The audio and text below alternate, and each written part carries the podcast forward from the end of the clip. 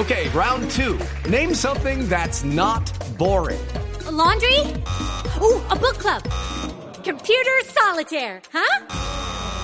Ah, oh, sorry, we were looking for Chumba Casino. That's right. ChumbaCasino.com has over 100 casino style games. Join today and play for free for your chance to redeem some serious prizes. ChumbaCasino.com. No purchase necessary. Full prohibited by law. 18 plus terms and conditions apply. See website for details.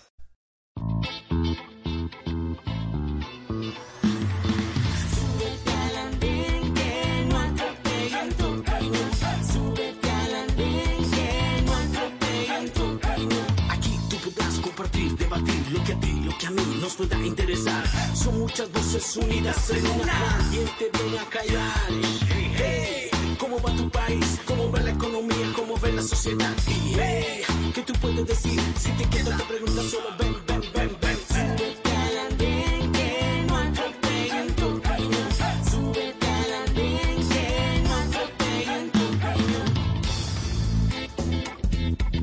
Hola a todos, bienvenidos. Ya estamos subidos en el andén de Blue Radio para que no atropellen la opinión. Cuatro atracos, cuatro atracos que se volvieron mediáticos esta semana en Bogotá. Han llamado la atención sobre la inseguridad en tiempos de pandemia, en tiempos de cuarentena. Uno fue el atraco que ocurrió hace una semana a algunos apartamentos en el norte de Bogotá, en el sector de Santa Bárbara. El otro, recuerden ustedes esas imágenes de la joyería en el centro comercial Gran Estación, donde llegaron hombres armados, cuatro, cuatro hombres y una mujer armados con armas con silenciadores, llegaron a atracar una joyería del centro comercial Gran Estación, donde se llevaron, según los cálculos más conservadores, algo más de 600 millones de pesos. El otro atraco de esta semana, cuando ya estaban las alarmas prendidas en un SITP, algo que era muy recurrente, también hay que decirlo, en el pasado, y después el último fue el registrado este viernes en la mañana, en el que un grupo de ladrones se metieron a, una, eh, a un apartamento donde había una caja fuerte y se robaron, según su dueño, 960 millones de pesos. Una cifra que, por supuesto, es gigantesca y que está mostrando, por supuesto, lo que está ocurriendo en la inseguridad, con la inseguridad en Bogotá. Por cuenta de esto, se le llovieron críticas inmensas a la alcaldesa Claudia López por la respuesta que dio excusándose de nuevo, excusando o echándole la culpa a la policía de la ciudad. Dice la alcaldesa que después fue desmentida por la policía, que la eh, policía por lo menos un 10% está por fuera de circulación por la cuarentena, que otro porcentaje está fuera de circulación por cuenta de algunas vacaciones o algunas licencias, lo que deja un debate abierto y de fondo nuevamente sobre la falta de policías que hay en Bogotá. Un tema que es de Bogotá, pero se vuelve recurrente en todo el país por varias cosas que ya vamos a hablar esta noche, con los que están subidos esta noche en el andén, con ustedes que nos acompañan a través de numeral el andén blue y en sus mens mensajes en el Facebook Live. Y es lo siguiente, Bogotá va a ser como una especie de prueba piloto o laboratorio para cambiar el modelo que hay en todas las ciudades del país de los cuadrantes para la seguridad de la policía, que son esos eh, eh, lugares que están dedicados específicamente en algunos territorios, en algunos grupos de barrio, las llamadas UPZ, a cuidar ese sector y no se extiende a otro más. Es como la caricatura de siempre de los estados o los condados de Estados Unidos que de la línea para allá la policía del estado no interviene. Eso venía pasando o eso se venía criticando mucho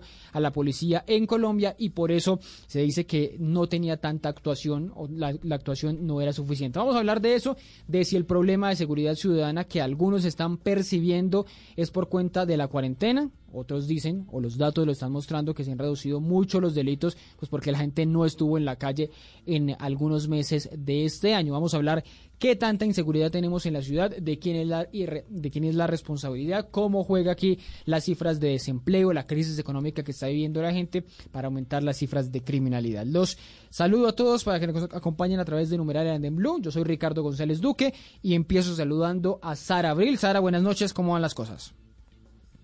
Hola Ricardo, buenas noches. Un saludo a toda la audiencia de, de Andén, también a Daniel y a Sebastián. Mucho gusto de estar acá de nuevo subiendo el Andén.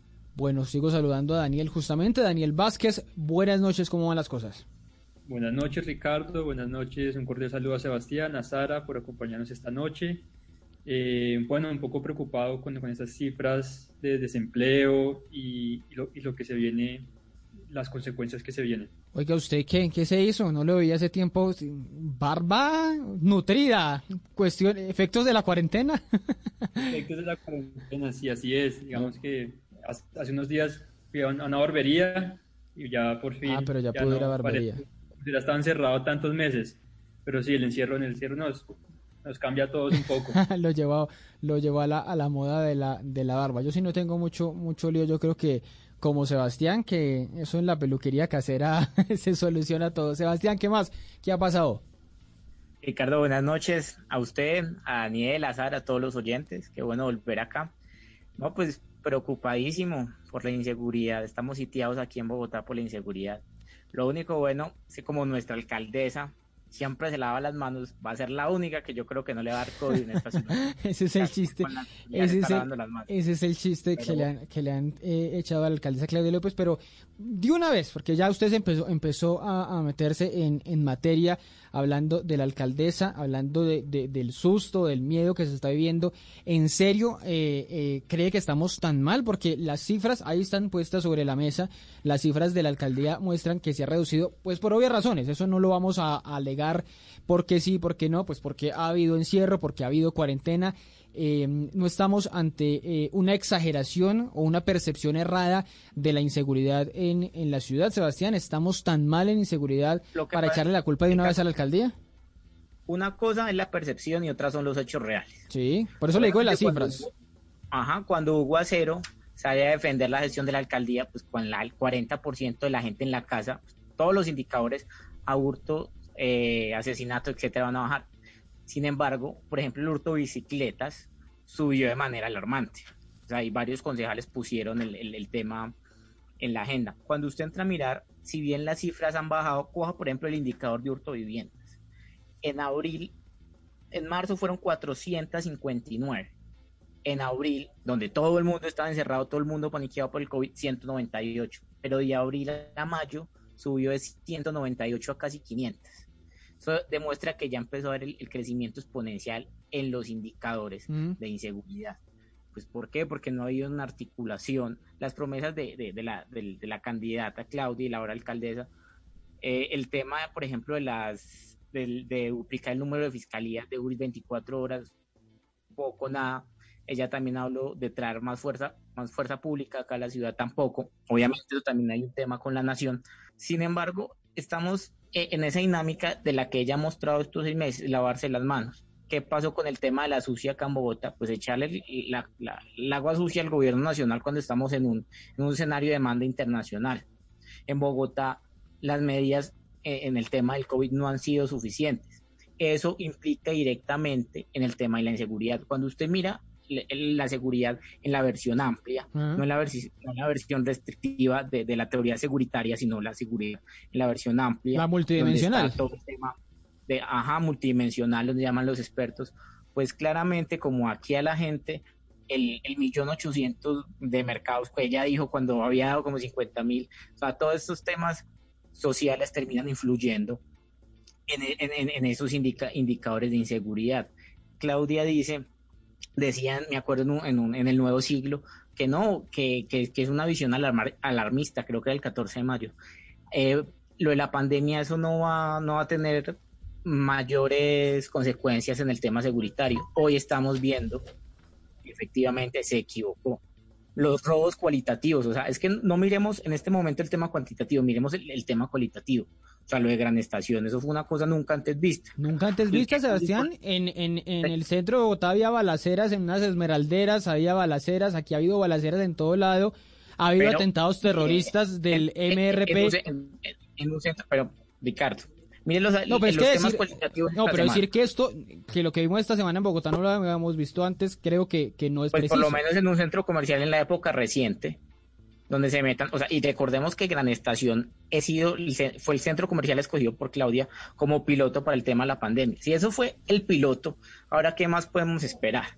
Miremos, como le digo, miremos cualitativamente el asunto. ¿Qué pasó hace un mes con Jenny, con Jenny Cerquera, la enfermera, que la mataron por robar su, bicicleta? Este, esta semana no ha sido solo el tema de Gran Estación. Cuando se metieron y básicamente en Santa Bárbara y robaron el, edificio, varios apartamentos. Eh, el, secretario de seguridad salió a decir que no, pues que, que, se está investigando, que, que podrían ser fake news. Carreta, pasó. Eh, esta semana yo estuve haciendo el rastreo. Fueron varios SITP que robaron. Eh, que, una, que una pelea de gallos y se arma una balacera, o sea, cualitativamente han pasado muchas cosas y ya los indicadores de inseguridad piensan a subir. Usted, usted pone el caso de Jenny Cerquera, eh, Sebastián. Pasó algo más horrible hace unos años en el centro comercial Santa Fe que un hombre eh, mató a otra otra señora en un centro comercial. Sí, Rosarvila Celi en el 2012 la empalaron en el Parque diciendo, Nacional. Empiécelo, empiécelo a ver en una en una línea histórica claro, de la manera reciente. ¿Qué ha pasado? Y entonces ¿Qué ha venido cualitativamente ahí es donde uno se empieza a preocupar. Los expertos han coincidido en algo y como le digo, Claudia se equivocó cuando leí la, la, nota en el nuevo siglo, al decir que no iba a pasar, que los indicadores, que porque la gente se quedara sin empleo no iba a salir a robar. Mm. Obviamente no es una condición sine qua non, pero posiblemente mucha de la gente que esté sin empleo no va a tener que comer, pues le va a tocar acudir a, a temas de hurtos. En Entonces, eso, en eso estamos de acuerdo. ¿no? Las manos, yo creo que no tiene, no tiene o sea, esa visión o por echarle la culpa al gobierno. Eso no es un tema de gobierno, eso es un tema local. Ella es la jefe de policía. Ella en campaña se jactaba de decir que iba a ser la jefe de policía. Sí. Ahora sí que porque los alcaldes nunca habían tenido la prioridad. Carreta, miren lo que estamos. Obviamente si Hugo Acero salía a decir que el, que el hurto en Transmilenio bajó, pues sí, porque es que esta Transmilenio lo estamos utilizando. Está funcionando, máximo claro, claro. Pero entonces, como le digo, hay que empezar a mirar todo este tema cualitativo de escuchar a los expertos. Todos los expertos coinciden va a haber un efecto boomerang en el tema de seguridad. Una crisis Viene social. uno o dos meses y ahí para arriba esto se va a estallar. Estamos hablando de que el PIB se va a reducir.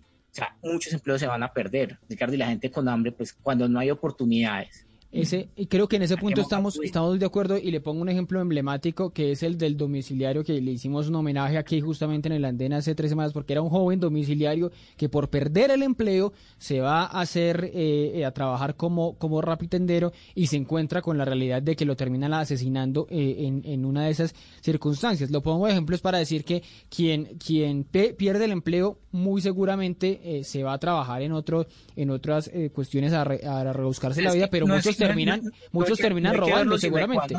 Muchos terminan robando. No, lo estoy de acuerdo con Pero usted. Muchos seguramente han terminado robando. es física hambre, supervivencia. Pero si la, si la alcaldesa se dedica a echar notas, o sea, en vez de montarse en un platón, hablar con un megáfono, debería estar tomando medidas contundentes para salvaguardar a los bogotanos. Pero es que de mientras- lo que se viene, pensando en perspectiva. Pero es que la, la pelea de todos, yo no estoy de acuerdo con esa pelea y ya les voy a preguntar a, a todos de que por qué, de que hay que tener más policía y que si hay más policía, o sea, si aumentan 30 policías por 100 mil habitantes, que es lo que, no, 70 policías por 100 mil habitantes, que es el déficit que tenemos, se va a solucionar el problema eh, de un momento a otro. Y ahí es donde está también la pregunta si ese, si esa es realmente la solución. Pero ya sigo con usted, Sebastián, para dejar esa pregunta en el aire, para preguntarles también a, a nuestros oyentes a través de numeral el Andén Blue, si creen que el tema del el desempleo en el 20% en el país, hoy Bancolombia decía que en el urbano, eh, que estudios que ha hecho Bancolombia, el desempleo urbano va a llegar al 26%, o que ya está rozando el 26%, si eso es y se traduce automáticamente en cifras de inseguridad, si el que pierde el empleo al otro día va a salir a atracar. Sigo eh, eh, preguntándole a Sara sobre nuestra pregunta inicial, que es si percibe, si cree que la inseguridad ha aumentado a pesar de que estemos en cuarentena, y también por supuesto esta pregunta si se traduce una cosa eh, que es desempleo en inseguridad, Sara. Ricardo, la, inseguridad tiene muchas explicaciones y yo creo que sí, y, eso también tiene que eh, llevarnos a analizar sobre la manera en la que se aborda. La política de seguridad tiene que ser una política de seguridad integral, que no solamente hable de policía, que no solamente hable del pie de fuerza, sino también de las razones que explican y las razones que la generan. Yo por eso me cuestiono bastante porque aquí se habla de que, de, de, o sea, se, culpa de, de, un problema que, que, sucede en todo el país, pues a la alcaldesa de Bogotá como si Colombia no tuviera presidente, ¿sí? Y, y, entonces se culpa el tema de los subsidios a la alcaldesa de Bogotá como si Colombia no tuviera presidente y se culpa de la economía a la alcaldesa de Bogotá como si Colombia no tuviera presidente. Yo creo que este, no, yo creo no, es así. Las las, los asuntos de seguridad son responsabilidades compartidas. Es decir, tiene, tiene responsabilidad tanto el gobierno nacional como el gobierno, el gobierno distrital. Y ante esto, yo creo que es importante el problema del enfoque, es decir, lo, lo cuestión principal es el problema del enfoque. Y yo respondo a la pregunta que tú le hiciste a los, oyentes, por supuesto que tiene que ver este tema, este tema de, de, del desempleo y de, las acudias económicas que van a empezar a exacerbarse en los colombianos, porque no es cierto que esto fuera una maravilla y que llegó el coronavirus y, y, eso, y eso se va a acentuar. Y esto no lo digo yo, sino lo dicen varios estudios de las Naciones Unidas y también de eh, la Comisión Interamericana eh, de los derechos humanos. Hay un estudio muy bueno que se llama Violencia, Niñez y Crimen Organizado. Y esos estudios concluyen que la desigualdad, la falta de oportunidades, la pobreza y el desempleo son factores que se deben tener en cuenta para explicar eh, la inseguridad, porque, porque siempre son factores que, que, que terminan, que, que digamos, llegan a las capas más amplias y las capas más desfavorecidas de la sociedad y en últimas eso termina siendo, o sea, la inseguridad o el crimen organizado eh, termina siendo la única opción que se le presenta a la gente. Y esa falta de derechos de la población hace que era un caldo de cultivo para, que, para, para el crimen organizado, cuando uno a una persona le garantiza educación, le garantiza salud, le garantiza trabajo, se reducen las posibilidades de que, de que los crímenes se puedan, se puedan cometer. Y yo creo, yo, yo sí creo que, eh, digamos, es evidente que, que, en, que, en, Bogotá hay, hay, una, hay un déficit del pie de fuerza, pero, con, pero más policías no significa más seguridad.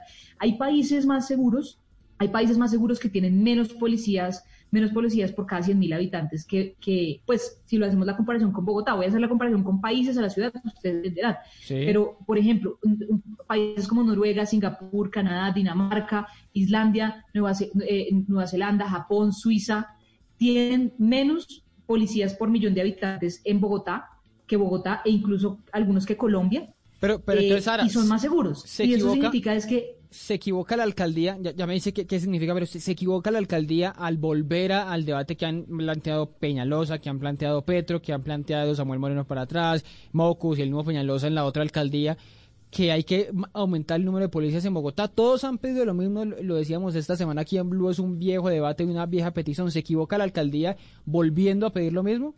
No, es que el problema no es una equivocación, el problema es que los policías, o sea, el aumento del pie de fuerza puede ser una condición necesaria, pero no es una condición suficiente para eliminar la inseguridad. Es decir, las causas, o sea, es, es, es, es la manera como de apalear los, los, los, los síntomas de, sí. la, de la enfermedad, pero la enfermedad es mucho más estructural. Entonces yo creo, o sea, puede que en Bogotá se necesiten más policías, pero el problema es que solamente con esa solución, solamente con esa solución no se vaya a llegar a ningún lado, porque, porque hoy lo que tenemos es una falta de garantías de derechos para las personas más eh, para, para, para, para, las personas más desfavorecidas de Colombia y como esos de derechos no se garantizan, eh, pues hay una cosa pues que a mi modo de ver no es tan no, no, es tan clara, pero se genera como la falta de oportunidades. Entonces, esa falta de oportunidades pues deriva en que eso sea un caldo de cultivo para, para, para eso. Y no significa pues que entonces, o sea, no estoy diciendo, no estoy insinuando pues que las personas, que, que, que, que las personas son más dadas a algo, no, creo que la falta de garantía de los derechos es lo que asegura, es lo que, es lo que genera una mayor probabilidad de la criminalidad y ese tipo de cosas son las que toca son las que toca combatir es decir la política de seguridad tiene que ser una política de seguridad integral que vaya a las causas de esta violencia mm. y por supuesto que las que las combata no y pues la, la violencia y el, y, el, y el, crimen digamos los asaltos y eso y yo aquí quiero hacer una, una, una, una aclaración también aquí y es yo, yo también estoy de acuerdo con que las cifras de, de, de la cuarentena o sea las cifras básicamente de abril de, de, de mar, casi que de marzo, de abril, de mayo y de junio de seguridad no se pueden comparar con el año anterior porque no, la situación es totalmente distinta. Eso no es científico, ¿sí? Pero lo que sí podemos hacer es comparar enero y febrero de la alcaldía de Claudia López con la alcaldía de Peñalosa. Y enero y febrero en Bogotá bajaron las lesiones personales, el hurto a residencias, el hurto de automotores y el hurto a motocicletas. Eso es una muestra de que, de que sí venían mejorando esas cifras y, esas, y si uno quiere comparar con con años anteriores, infortunadamente solamente puede coger esos meses. Pero uno no puede decir, o sea, así como no se pueden comparar, no se pueden coger esas comparaciones para bien, tampoco se pueden coger para mal. Eso, eso le iba a preguntar. Es que hoy la, eso le iba a preguntar, para bien y para mal, ¿por qué? Porque es que le, le iba a preguntar qué es el, que puede ser el otro planteamiento de, bueno, la inseguridad se empeoró, se, se, se dañó en la ciudad con esas cifras de, de enero y febrero y mitad de marzo que, que venían en teoría bien, se empeoró la inseguridad en Bogotá. ¿Cree usted sin, sin, sin pegarnos de las cifras, sí por la cuarentena, sí por el encierro, sí porque el vendedor ambulante ya no tenía cómo salir a vender, ya porque el, la, el, el, señor del hotel, el señor de la aerolínea, el señor de la agencia de turismo fue despedido, todo eso, todo eso termina sumando para, para la percepción por lo menos, porque no, no estamos tan seguros de si es realidad o no, pasaron ocurrieron cuatro atracos, que es lo que nos lleva a hablar de este tema, que es lo que llevó a la alcaldesa a hacer un consejo de seguridad el, este jueves pero todo eso lleva a, que las cifras para mal, digamos, para, para empeorarse también sean por la cuarentena. Sí, sí, es que, y no, y no, o sea, la cuarentena explica, pero la crisis económica exacerbada por, eh, por, la, por la pandemia, pues es también, es, es, también lo que explica, no solamente la cuarentena, pero en esto sí, Ricardo, también quiero hacer, quiero hacer una, una, una, una cosa, y es lo de la cuarentena, y no solamente en Bogotá, porque es que Colombia no es solamente Bogotá, es a nivel nacional. O sea, en, en, en, Colombia han empezado a, a, han, han, empezado a aumentar, aumentar, han empezado a aumentar la, la, la violencia contra las mujeres en la casa, ¿sí? Eh, y ante esto, varias organizaciones feministas que yo acompaño, eh, o eh, digamos, petición que yo acompaño, han, levantado la bandera de la emergencia nacional por feminicidios, por el aumento fuerte de feminicidios sistemáticos que han empezado a, suceder en el país. Y eso también es supremamente grave. Y es, y es también una, una exacerbación de este problema en la cuarentena y en la pandemia. Ellas, ¿qué se está pidiendo en esta emergencia nacional? Están pidiendo cinco cosas. Lo primero es que se investiguen las muertes violentas a mujeres para que se tipifique debidamente el feminicidio. Lo segundo es que se articule de manera efectiva el Sistema Nacional de Estadísticas para que se también se calculen y se muestren las violencias basadas en el género. Lo tercero es exigir a los órganos de control informes específicos a las entidades territoriales de cómo están combatiendo y están preveniendo el feminicidio. Lo cuarto es priorizar proyectos que disminuyan la impunidad de esas violencias. Y lo quinto, muy clave, recursos para el sistema judicial. O sea, uno no puede empezar acá a combatir la impunidad y uno no puede combatir tampoco el tema de seguridad cuando tenemos un sistema judicial que cuyas denuncias, o sea, cuya demanda de, de, de, justicia aumenta 304%, pero su planta personal solamente aumenta 24%. Ese, es, ese, es el otro, ese es el otro gran reclamo para, para ir con Daniel. Eso último que usted, que, usted decía, que usted decía, Sara, justicia está incluso para algunos paralizada, cerrada, quieta. Lo, lo decían en, estos días en un informe especial de Noticias Caracol. La justicia en tiempos de pandemia justamente quedó quieta, quedó justamente encerrada, quedó también en cuarentena y eso también incide en estas cifras que estamos viendo. Si la gente sale a robar porque no, no, lo van a judicializar, pues eh, sale a hacerlo mucho más, mucho más relajada. Daniel, para preguntarle a usted de la pregunta central, pero ya para hablar con todos de la solución, que es lo otro que se planteó esa idea de entonces eliminar los cuadrantes, no que vamos a concentrar todo en la línea 1, 2, 3, todas esas ideas que empiezan a surgir de un momento a otro, que no sé si sean realmente tan planeadas, tan estructuradas para solucionar eh, este problema que se está creando en medio de la cuarentena, pero que las cifras dicen que no es, no es tan grave, aparentemente no es tan grave frente a años anteriores. Daniel. Sí, Ricardo, mira, yo aquí lo primero que quiero decir es que estamos, digamos, de acuerdo con Sara de que la falta de oportunidades de empleo, de educación, eh, llevan a aumentar eh, los, los, delitos. Digamos que Bogotá sí tuvo una disminución de, de, los delitos de alto impacto en los primeros cinco meses de la ciudad.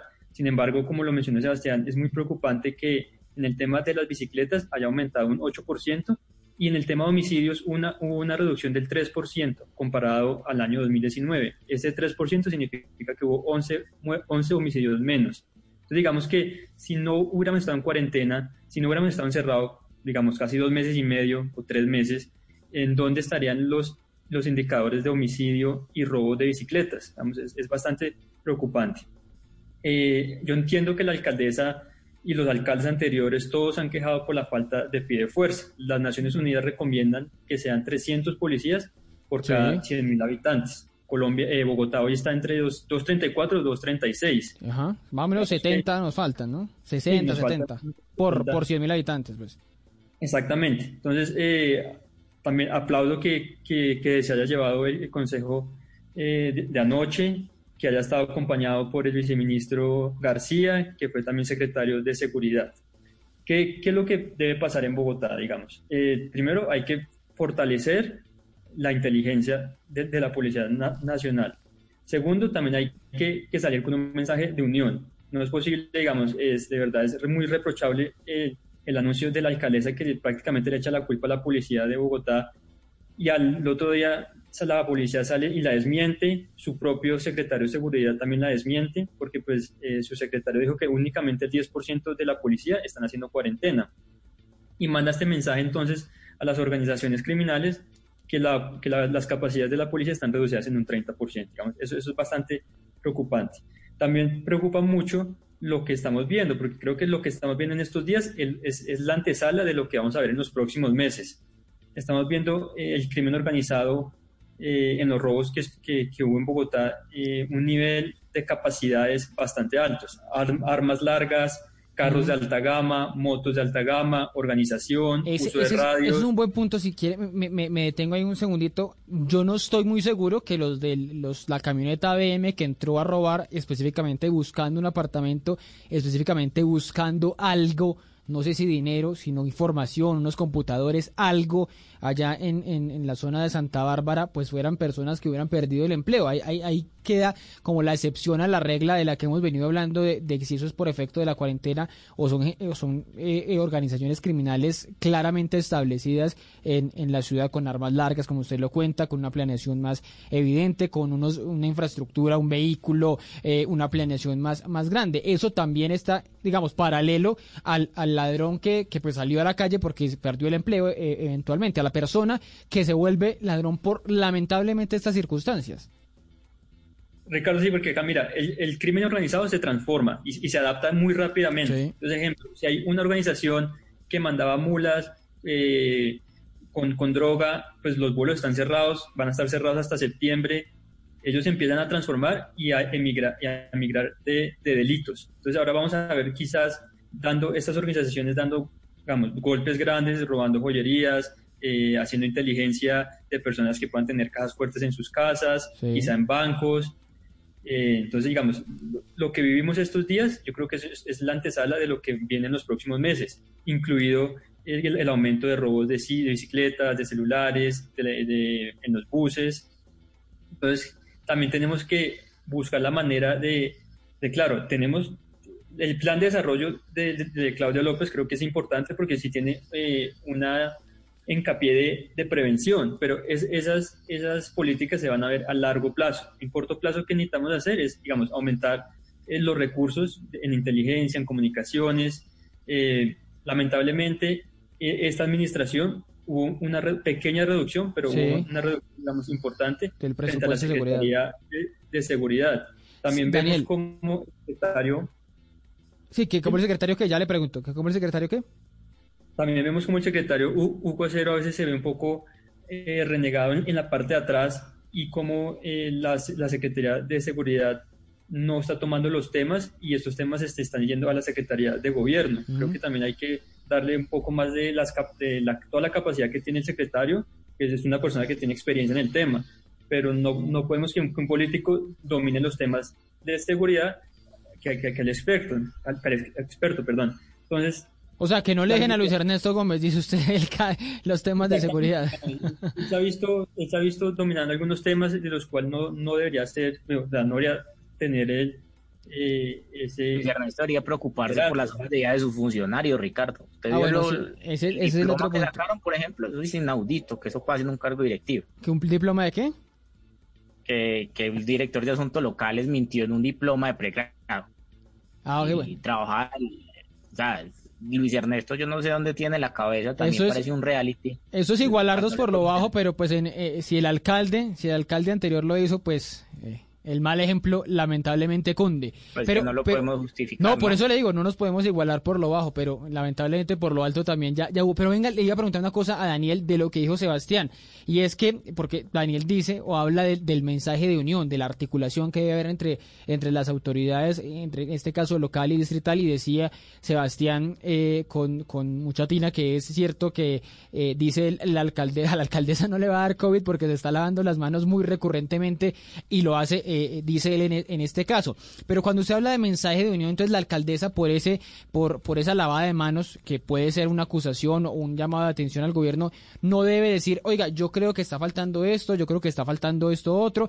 No debe hacer eh, público todos esos reclamos eh, al gobierno nacional. Lo, decía, lo decía también Sara. Bogotá, eh, de Bogotá también depende el presidente Duque. El, presidente Duque también se debe preocupar por lo que pasa en Bogotá digamos, el mensaje fue, para mí, fue erróneo porque a la ciudadanía le mandó ese mensaje de, de, de esa falta de confianza que se tiene a nivel institucional en, en Colombia. Sí. Eh, vemos como cada vez menos confiamos en las instituciones y es por este tipo de, de mensajes. Al otro día sale la, la policía diciendo, no, mire, la, desde el 25 de marzo están suspendidas las vacaciones.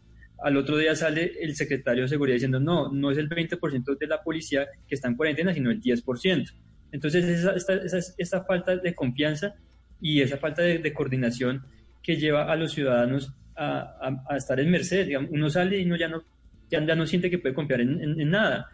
Entonces, claro, ella puede hacer todos los reclamos, pero creo que algunos reclamos sí deben hacerse a puerta cerrada en las reuniones como las que se estuvieron ayer, eh, una reunión de cuatro horas donde pues articularon diferentes medidas que van a tomar a corto plazo y a mediano plazo pues para, para lograr reducir eh, estos delitos de, alto impacto de, percepción que, que, se tiene en la ciudad. Daniel, y, le, pregunto también lo mismo a Sebastián y, a Sara. Hoy usted sale, por la razón que sea, a comprar el día que tenga su pico y cédula o a trabajar porque está permitido. Hoy se siente usted más inseguro saliendo que hace un año en Bogotá. Hay razones para creer que hoy hay que sentirnos más inseguros en la ciudad por X eh, o Y motivo. Daniel, y le pregunto también a todos, ¿usted lo cree, sí o no? Yo creo que eh, o igual. Vamos a estar un poco, un poco con un, debido a todo lo que se viene, eh, uno se siente un poco más inseguro en estos momentos. Sebastián, sale a la calle y usted dice, me siento más inseguro porque no están haciendo lo suficiente. Claramente, o sea, eh, a mí me sorprende porque yo me meto, por ejemplo, a Twitter y varias personas que conozco me atracaron, me cogieron cinco manes y me robaron el celular, me puñalearon, o sea, un poco de denuncias ciudadanas como yo le digo, o sea, aquí el tema cualitativo del círculo social que lo rodea a uno o lo que uno puede escuchar en los medios es tenaz. Pero estamos sitiados por la inseguridad. Usted menciona el círculo, el círculo social y me parece y me parece interesante, pero la, la, inseguridad fue o no fue un tema de campaña eh, en las elecciones para las elecciones de octubre. Cuando hablábamos decíamos movilidad y seguridad, movilidad y seguridad, y era porque todo esto estaba pasando en los debates de, de televisión. usted veía, mire, Peñalosa, mire, uno de los lunares de Peñalosa fue el tema de la seguridad, el tema del hurto transmilenio. Pero, por eso le digo, no estamos igual que antes, o sea, algo ha cambiado para decir que estamos peor. Que no, yo creo, yo creo que el, o sea, como le digo, o sea, todo este tema de, de, inseguridad cualitativa que lo está rodeando a uno y ya con la, con la lógica, el efecto boomerang que se viene por tema del COVID, yo creo que obviamente uno se siente mucho más inseguro y se lo digo, yo llevo varios años en Bogotá y creo que es la primera vez que pienso tanto en que lo van a atracar. Que me siento tan inseguro.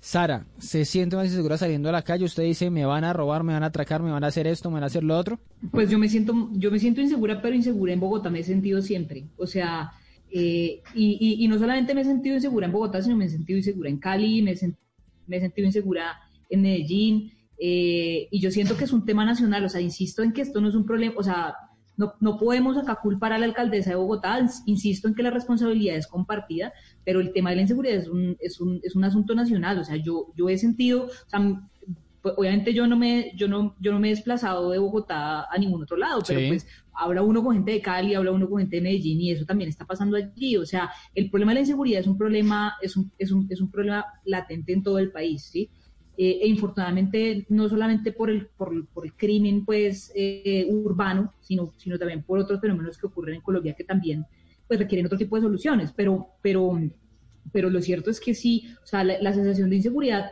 les digo, yo, yo la siento en Bogotá y la, y la he sentido en, en, Colombia en general, uno se siente, una, se siente insegura caminando en, en las calles de Colombia. Pero cada, cada uno dice, o, justamente por la cuarentena empieza a surgir esa idea de que entonces de que debe haber un papa estado para cuidarnos y evitar que salgamos en, en la cuarentena. Y evitar que salgamos es que pues nos tengamos cómo subsistir, tengamos el día a día, y por eso surgió la idea de la renta básica, del ingreso solidario y demás.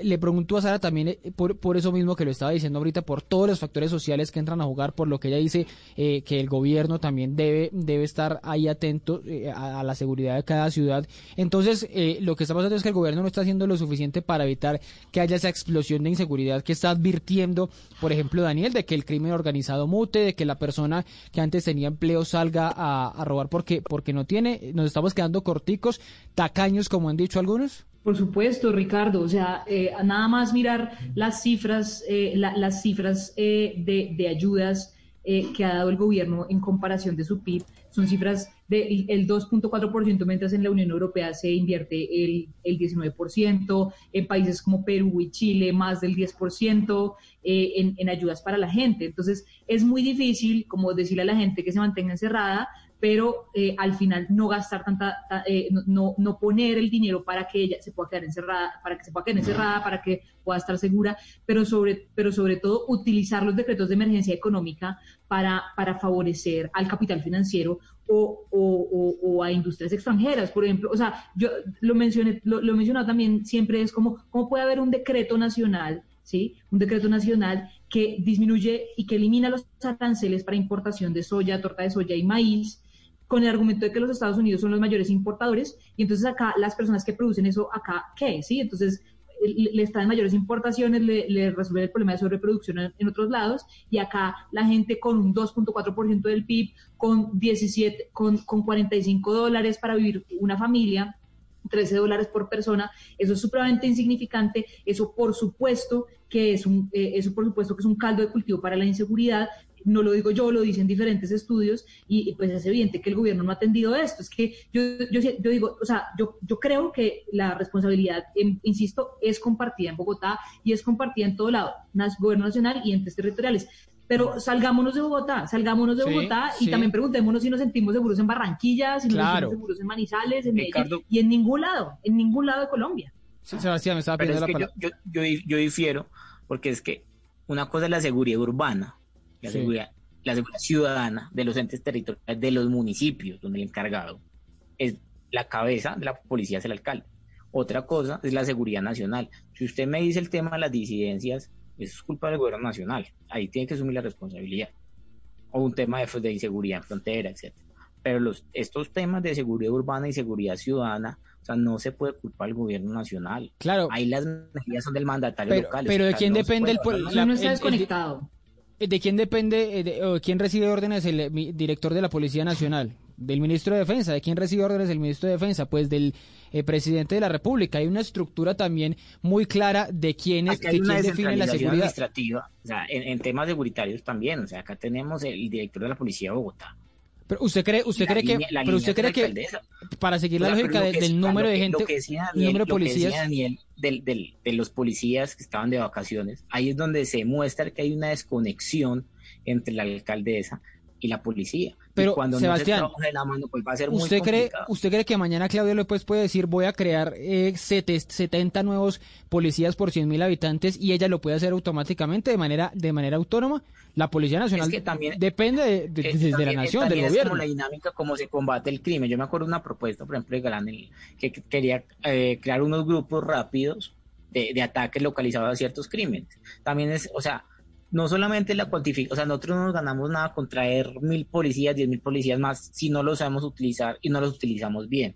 Hay que mirar el tema de la inteligencia artificial. Eso, está, eso es cierto. es clave para atacar los crímenes. O sea, como el crimen, como el crimen muta, pues la, la alcaldía también tiene que estar en esa misma dinámica. Ricardo, y ahí también, digamos, eh, en el tema presupuestal, ya la, alcaldía, la alcaldía podría poner eh, o apartar unos recursos para la policía para poder dotarla de motocicletas, de cámaras de seguridad, eh, de, dotación y herramientas para que pues, se pueda realizar digamos, un mejor trabajo. Pero, pero Daniel, pero no hay una, una un factor eh, diferente en todo este caso. Digamos que sí, la alcaldía debe hacer esto, la alcaldía de Cali, la de Barranquilla, la de eh, Caparrapí, la de Titiribí, la de todos los municipios que usted se le, se le imaginen deben hacer lo mismo. Pero usted no piensa que hay un nuevo factor, un fantasmita por ahí rondando que se llama la crisis del coronavirus, que se llama la crisis económica y que esa es la que está alimentando todo esto y que depende en gran parte pues del que tiene la chequera mayor que es el que es el gobierno, el que puede decir sí voy a destinar 100 17 billones como prometió y como dice la Universidad Javeriana que no van no van a hacer ese ese dinero. No es el que debe decir voy a sacar esto para evitar que, que se me complique todo en, en, las ciudades en la, en la seguridad en la seguridad urbana claro totalmente totalmente. Digamos que todo, todo tiene que ir de la mano. O sea digamos si, si, si, no, si, no tenemos los, si no ponemos los recursos en un lado, vamos a tener consecuencias en el otro lado, ¿cierto? Pero la articulación del trabajo y de las capacidades que, tiene cada eh, policía metropolitana son, están en cabeza de la, de la alcaldesa o del alcalde. Es, es, la primera autoridad, es, es, la que destina el plan de seguridad de la ciudad. Bueno, sí, yo, estoy de acuerdo, digamos. Ricardo. Entre, más apoyo exista, digamos, del gobierno nacional hacia los eh, subsidios de desempleo, subsidios de educación, el, digamos, una, en, el ingreso solidario, pues las, digamos, las personas van a tener que recurrir menos a, posiblemente a cometer un acto eh, criminal, un robo. Pero, pero se decía se decía que hay una contradicción y quisiera preguntarle eso a Daniela, eh, una respuesta corta antes de ir con la que me estaba pidiendo la palabra. Algunos dicen que entonces la alcaldesa de Bogotá, para ponerlo con nombre propio, se opone a la reapertura de la economía, pues por el argumento de ella justamente de que hay que proteger la salud, de que hay que evitar el contagio, pero ese círculo vicioso de la de la de la el cierre de la economía, de la parálisis económica, pues puede estar destruyendo empleos, lo decía Pro Bogotá esta semana que en abril se destruyeron más o menos 400 mil empleos en Bogotá. Entonces, también hay una contradicción ahí en, el argumento de la alcaldía, decir no abran, no abran, no abran, pero al mismo tiempo reclamar porque la, la inseguridad aumente en, la ciudad. totalmente, totalmente. Digamos, estamos viendo cómo cómo se están cerrando, digamos, hoy vimos que los grandes restaurantes cerraron en Bogotá, pero, pero los que no se ven, los que no tienen voz, esos pequeños restaurantes que tienen dos, tres, cuatro, cinco empleos, también, y ya lo estamos viendo, uno va camino a un lado y se, arrienda, se arrienda, se arrienda. Sí, he visto mucho letrero de se arrienda eh, elementos de peluquería, gente que tenía su negocito y cerró, le tocó. Cerró, exactamente, entonces estamos, obviamente, eh, abrir lo más pronto posible, digamos, incrementar las aperturas, aumentar la pedagogía de cómo hay que, cuidarse, que, que, la gente, digamos, que, que, se abra la economía, pero que la parte social aún permanezca un poco, digamos, cerrada, porque, digamos, los, los, contagios se, se, están dando en, en que me vi con mi amigo, entonces me quité el tapabocas, entonces hablamos un rato y nos servimos una, nos tomamos una cerveza, entonces ahí es donde se están dando, digamos, esos grandes contagios. Sara, Sara me estaba pidiendo la palabra. No, es que yo, yo, yo quiero volver al tema de que, de que aquí, o sea, no centremos este problema en la policía porque es que la policía lo que, lo que va es a frenar un, un, un, asunto que ya se da. O sea, la inseguridad tiene una explicación en asuntos de falta de derechos que no asegura el gobierno nacional, ¿sí? Y, y eso, y, falta de justicia también que, que, tampoco asegura el gobierno nacional. Y, y esas son dos responsabilidades fuertes de, del gobierno de Iván Duque que es necesario que se, que, que, que, se, que se atiendan. Y hoy no hay una política de seguridad así. Yo aplaudo, por ejemplo, el hecho de que en el plan de desarrollo de Bogotá haya un fuerte componente social, un fuerte componente social para reactivar la, la, la, economía de la mano de las pequeñas y medianas empresas y también haya un sistema distrital de cuidados eh, y también haya un componente de, de, de acceso a la educación y de fortalecimiento de la educación, porque esas son las cosas que hacen que, o sea, eh, erradican los problemas de la, de la, inseguridad de la base. Yo lo que creo que debe hacer la alcaldesa es ligar es ligar esas políticas sociales que tiene con los asuntos de seguridad. O sea, no, no es, como digo, no es suficiente con el tema de los policías. O sea, no se trata de si los policías se utilizan bien. Por supuesto que hay, una, hay estrategias. Ah. O sea, yo no estoy dementando eso que dice Sebastián. Él tiene razón en eso. Sebastián tiene razón en eso. El problema es que si nosotros solamente nos, nos, nos, ponemos a pensar en cómo utilizamos la policía, el problema no se va a solucionar porque es que, porque es que el problema sigue estando ahí. O sea, en últimas, la, la, la, la policía lo que hace es combatir un problema que ya está. Pero, ese cambio, es, ese ¿cómo, cambio, ¿cómo es, que ese problema deja de existir? Ese cambio que está hablando, eh, la, la, usted no lo ve, o sea, no lo, no lo valora, no cree que pueda servir de algo esa, ese cambio de chip supuestamente que van a aplicar en Bogotá y las otras ciudades de cambiar la idea de los cuadrantes, que ahora sean más activos, más móviles, que no se queden simplemente en el CAI. todas esas ideas no pueden dar algo, empezar a dar algún resultado. A mí me sorprendió que fuera de un momento a otro que saliera la idea y, y ya está el plan piloto y todo, pero dicen que lo van a empezar a aplicar desde allá. Eso no, eso no sirve porque la policía per se no va a ayudar a disminuir la, la inseguridad? No, yo, yo no estoy diciendo que esas cosas no sirvan, que, ah, que, puedan tener algunos cambios marginales, pero lo cierto es que, a ver, ¿qué pasa? O sea, salgámonos del problema de, de, de, de la, de la falta de derechos de las personas, de, de las personas en Colombia y vayamos a la falta de derechos de la justicia, ¿sí? Entonces, ¿qué pasa? El, la policía actúa y, y, y, bueno, con la mejor estrategia posible, pero entonces vamos a una rama judicial que tiene un déficit de más de 2 billones de pesos ¿sí? Entonces, en el momento en el que, porque es que también, o sea, ¿qué pasa? La justicia y, y, las, y, las, y las condenas envían, o sea, no solamente condenan a alguien, sino que envían también un mensaje a la sociedad. Pero si no tenemos un sistema judicial, una rama judicial financiada, bien educada, que se enfoque también en los problemas de resocialización, que es el propósito fin, eh, eh, que debe ser el propósito principal de la, de la, de la, de las cárceles y de, y de, todos los asuntos penales, que debe ser la resocialización, no solamente la, la, la cosa punitiva de que, que, se pudra en la cárcel. No, acá lo que necesitamos es que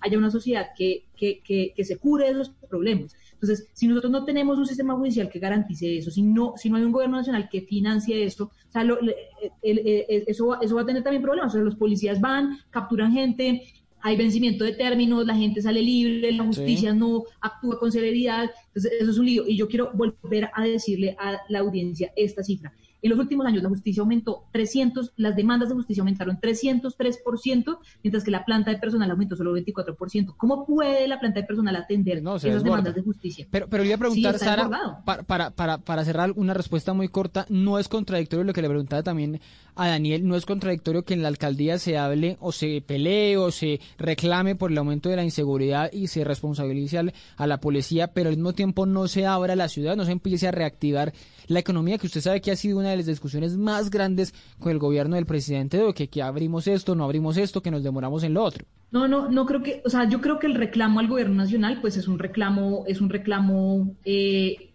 importante. Insisto en que la cosa debe ser coordinada entre el ente territorial. O sea, yo, yo, entiendo, yo creo también que Claudia López tiene una responsabilidad, pero también creo que Iván Duque ha tenido una responsabilidad. También es cierto que él le ha negado varias reuniones a Claudia eh, no solamente por este tema, pero, pero por, otros también.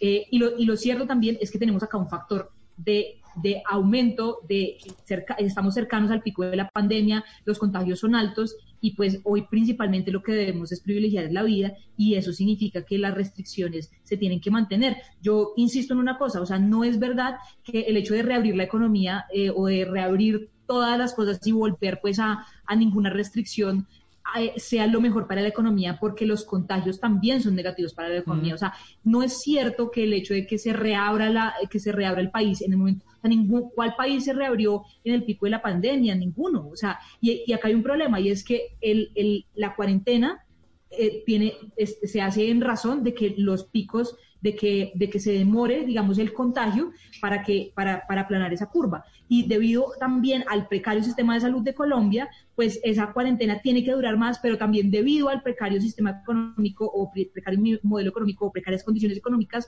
pues también es más difícil sostener eh, esa, esa, esa cuarentena. Pero yo creo, yo creo que hoy ese factor de, de, de los contagios pues no permiten reabrir la ciudad cabalmente. Bueno, voy, voy cerrando este tema. No sé si Sebastián me quería decir algo más ahí para, para, para cerrar esto, algo, algo muy corto, porque me voy despidiendo de, de este tema aquí eh, rápidamente para volver, una pausa muy pequeña, a hacerles una pregunta, o hacerles eh, de mi parte un comentario sobre lo que ha ocurrido con los casos o la relación muy fuerte entre poder y abuso, acoso, eh, violencia sexual por estos días en Colombia. Ya regresamos aquí en el Andén de Blue Radio. Amigos. Familia algo para compartir. Déjame robarte un beso. Lo único que falta es la música. Los viernes y sábados en la noche, Blue Radio pone el ritmo para disfrutar del fin de semana con la mejor música. Blue Música, fin de semana. Viernes y sábado por Blue Radio y bluradio.com. La nueva alternativa.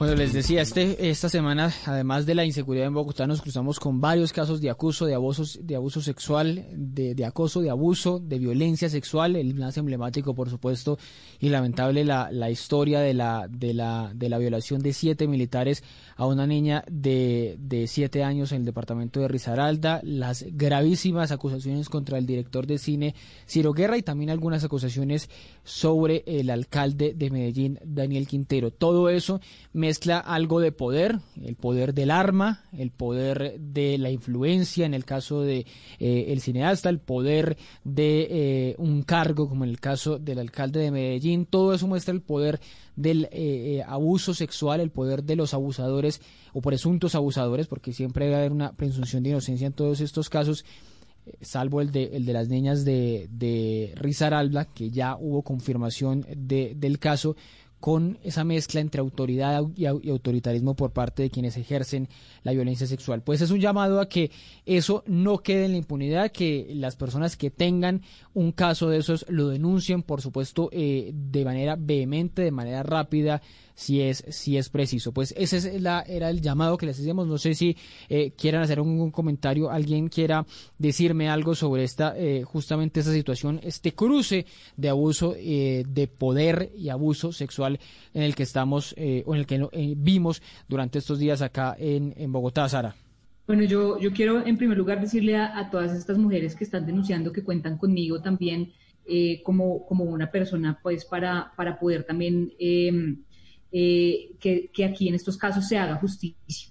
Eh, yo quiero también hacer la reflexión de que eh, esto nos muestra lo que, lo, que, lo que hemos dicho muchas veces y es que no necesariamente que las cosas sean costumbre hace que sean correctas. Y creo que es importante mostrar que estos casos de acoso se presentan fuertemente cuando, la, cuando hay relaciones desiguales de poder cuando las circunstancias le dan el poder a una persona, cuando las circunstancias históricas, las condiciones sociales, las condiciones laborales le dan el poder a un hombre, y esto hace que sienta la apropiación de los cuerpos de las mujeres, de sus vidas y el control de sus vidas. Por eso es que se presiona por eh, dar trabajo, por quitarles un trabajo y eso, y, y, todo este tipo de cosas es necesario, es necesario combatirlo y eliminarlo. Y, y también que la sociedad no tenga cero tolerancia con este tipo de cosas. Y es muy clave también exigir, o sea, que las mujeres no debamos, no podemos desistir en la idea de exigirle al Estado que asegure la justicia. Es decir, yo lo que quiero, lo que quiero también hacer es que estas, estas denuncias que se han presentado contra estas personas, bueno, yo creo que es importante que se vaya a fondo con esa investigación del ejército. Estos soldados ya aceptaron esos cargos, es necesario ir a fondo, porque también es cierto que esa investigación no solamente va a garantizar que esas personas que cometieron, esos hombres que cometieron ese delito, eh, paguen, sino que también yo he visto también cosas, por ejemplo, que ahí había testigos y eso, entonces esa investigación, ese proceso debe asegurar que no solamente sean, digamos, quienes cometieron el crimen, sino también quienes tuvieron que ver con él, eh, lo, lo, paguen, por, e, paguen por eso. y yo también eh, quiero, quiero decir que es también muy clave y, e invito también a las mujeres, a las mujeres que han hecho estas denuncias contra, contra Daniel Quintero y contra Ciro Guerra, a que también den, den el paso y, tendrían ahí también mi apoyo de hacer estas denuncias ante, ante la justicia, porque yo creo que esos testimonios son testimonios potentes, son testimonios que al final, eh, después de un proceso, después de, un, proceso judicial, pueden tener, eh, o sea, pueden tener una, una, una, contundencia tal que se garantice justicia. E insisto, porque en, en, este, en este ambiente de cine, de televisión, también se ha visto que, que, que ese es que, que, esas son también unas maneras como de costumbre de operar, por eso digo que la costumbre no necesariamente mm. es, eh, es lo correcto, eh, y, y, yo creo que es importante también que ahí salgan también varias cosas eh, y, varias, varias personas que pudieron haber tenido que ver en, ese asunto. Entonces yo, yo invito a, a, eso y, respaldo, por supuesto, a estas mujeres que, que, han hecho esas, esas denuncias y que el proceso y que pues el debido proceso se lleve en estos casos. Que no se normalice, es un poco también la, la invitación a ese tipo de, de, comportamientos y le entiendo bien también Sara. Pues Sara, muchas gracias por estar esta noche subida en el andén. Me voy despidiendo aquí de todos ustedes. Sara, feliz noche y nos hablamos para una próxima. Muchas gracias, Ricardo. Buenas noches a ti y a toda la audiencia de Andén Blue. A Daniel, Daniel también me voy despidiendo. Daniel, un fuerte abrazo y nos hablamos para la próxima ocasión. Listo, Ricardo. Muchas gracias por el espacio y rechazar el abuso contra las mujeres, contra los niños en todo momento. Creo que eh, como colegas o como amigos de, mujeres que, han sido acosadas, creo que también tenemos que, alzar nuestra voz eh, y ponernos en, los pies, en los zapatos de ellas. Y Sebastián, Sebastián Zapata, muchas gracias por estar subido esta noche en el andén. Nos hablamos para la próxima a ver qué, qué va ocurriendo con estos dos temas, porque seguramente eh, o, naturalmente ambos tienen mucho desarrollo. ¿Qué pasa con el ejército? ¿Qué pasa con estos casos de abuso, de acoso? ¿Y qué pasa también con la seguridad en Bogotá? Ricardo, buenas noches a todos los oyentes, a mis compañeros. Muchas gracias por quedarse hasta esta hora escuchándonos. Y pues un fuerte abrazo y de solidaridad y yo creo con todas estas mujeres que han sido abusadas, el tema del ejército me tiene muy indignado y muy triste porque yo creo mucho en la institucionalidad. Y, y es verdad que eso es caótico, me parece carnívoro lo que hicieron esos muchachos, pues ya se quedaron culpables. Mm. Entonces, nada, el, el, tema es que nos tenemos que unir como, como país para, para acompañar a las mujeres para que estas cosas no, no pasen ni en el gremio del cine, ni en la política, ni en las cosas más, en ningún gremio y ojalá que Claudio nos siga dando las manos en tema de seguridad y nosotros. como, como empezó, terminó, pero bueno, ahí veremos con cifras en mano, que ustedes todos han dicho lo mismo, con cifras este año no va a pasar nada porque este año no podemos, eh, no es un año normal, este año todo va a ser muy extraño, ya es muy extraño y mirarlo el otro año o compararlo con el otro año pues va a ser más complicado, va a tocar es comparar 2021 con 2019 todas estas cifras. Pues a ustedes muchas gracias por acompañarnos, por estar subidos en el andén, como siempre, en el andén de Blue Radio para que no atropellen la opinión nos escuchamos la próxima semana con nuevas sorpresas. Ya van a tener algunas nuevas sorpresas, nuevos temas la próxima semana y ya viene Blue Música fin de semana.